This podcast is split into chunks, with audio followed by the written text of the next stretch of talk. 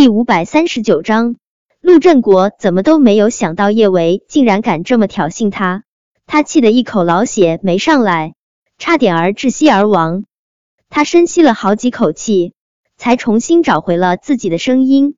他没好气的对着叶维吼道：“不需要。”叶维唇角恣意的勾起，嗯，我也觉得不需要。陆振国气得真是一眼都不想再看叶维了，他恼怒的一甩袖口。转身离去，看着陆振国怒气腾腾的背影，叶维娜扬起的唇角却是一点点落了下来。他对陆氏的内斗并非一无所知，陆萧一直跟陆廷琛过不去。之前陆廷琛在国外差点儿被炸死，就是陆萧的杰作。这一次大桥塌陷，只怕与陆振国还有陆萧脱不了干系。富川母亲醒来后。现场又慢慢恢复了平静。陆廷琛再次当众做出承诺，他不仅承诺会在一天之内查明碧水大桥塌陷真正原因，揪出幕后真凶，还承诺就算是碧水大桥的塌陷与陆氏无关，他们陆氏也会给受害者家属足够的补偿。其实有些时候，这个社会真挺现实的，亲人活着的时候。自然希望他们能够好好的活着，但若是他们不在了，人们往往想要一些物质的补偿，以填补失去亲人的痛楚。今天晚上这么多人过来闹，他们心里清楚，不管他们怎么闹，他们那逝去的亲人都不会再回来了。他们想要的不过就是足够的补偿罢了。陆廷琛承诺会给他们补偿，他们自然是先要让他们的亲人入土为安的。叶维一直都是对陆廷琛的能力深信不疑的，但这一次他还是有些担忧。一天之内查清楚碧水大桥塌陷的真正原因，并且揪出幕后真凶，这话说出来简单，做起来没那么容易。人潮散去之后，叶维小声向着陆廷琛问道：“二哥，这件事真能在一天之内查清楚吗？怎么？”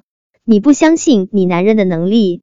陆廷琛转过脸，眸光深深的看着叶维说道。他男人听了陆廷琛这话，叶维的心顿时狂跳如雷。好久好久没有听小舅舅说过这样的话了。小舅舅，这是在撩他吗？叶维这人吧，向来是不甘心乖乖被人撩而无动于衷的。他傲娇的扬起下巴，我的男人那么厉害。我怎么可能会不相信他厉害？陆廷琛玩味的抬了下眼皮，嗯，算你有眼光。叶维说陆廷琛厉害，真的是很纯洁的夸奖。但是不知道为什么，听陆廷琛说出同样的一个词儿，他竟然闻到了些什么不纯洁的味道，就好像在讨论他在那方面很厉害。叶维俏脸一烧，连忙将小脸别向了一边。他可不能让小舅舅看出他心中的念头，那样他肯定会觉得他思想不纯良。其实叶维真挺想对陆廷琛做一些不纯良的事情的，可现在虽然他们已经确定了恋爱关系，在陆廷琛的认知之中，他是陆嘉诚，他要是动不动就想把他扑倒，他肯定会觉得他不矜持，不能对他做一些太过火的事。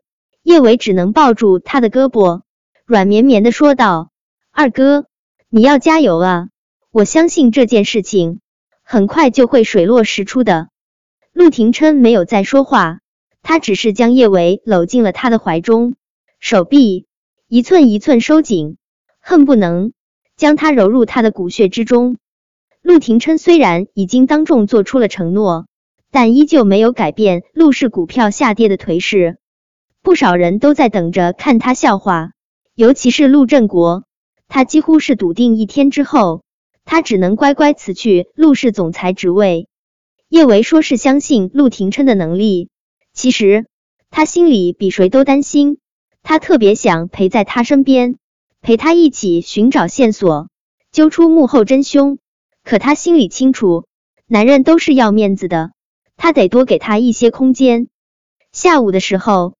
叶维终于从新闻推送中得到了消息，碧水大桥坍塌的原因找出来了，碧水大桥会忽然坍塌，不是偷工减料，而是一场实实在在的人祸。碧水大桥是被炸毁的，有人在碧水大桥的桥墩里面埋了炸药，那人显然是在炸药这方面颇有研究的，他对炸药的用量掌控的特别好，让碧水大桥的炸裂更像是一种不经意的坍塌，而不是爆破。再加上当时天黑，桥上的行人太慌乱，只感觉到了大桥忽然的晃动，然后塌陷。大家都没有往爆炸这方面想，自然而然的都认定是陆氏在工程上偷工减料。尤其是大桥附近的摄像头都已经坏掉，没有实拍下大桥炸毁的画面。媒体也一直在往偷工减料这方向引导，就连警方也没有想到这会是一场早有预谋的恐怖袭击。幸好在大桥对面有一个隐藏的摄像头。陆廷琛的手下调出了所有的监控录像，录像拍的虽然没那么清晰，但也大致能够看清，有一个矮胖的男人在爆炸发生的前一天深夜，鬼鬼祟祟的将好几个大箱子埋进了桥墩。而从昨天晚上监控拍下的录像来，能够清晰的看出，碧水大桥是被炸毁的，而不是简单的塌陷。桥洞里面。还有残留的炸药，确定碧水大桥是一场恐怖袭击后，警方自然介入了调查。现在那个矮胖男人的身份还没有查出来，不过陆氏偷工减料的罪名却已经完完全全洗脱。陆氏很无辜，陆廷琛自然没有了引咎辞职的必要。应该向受害者致歉的也不是陆廷琛，而是引爆炸药之人。可就算是陆氏这般无辜，陆廷琛依旧发了声明，他承诺会承担所有的碧水大桥事故中受伤行人的医药费。对于惨死在这场爆炸中的行人，陆氏会给予每人一百万的补偿，有孩子的家庭更是额外给予教育基金，直到死者的孩子参加工作。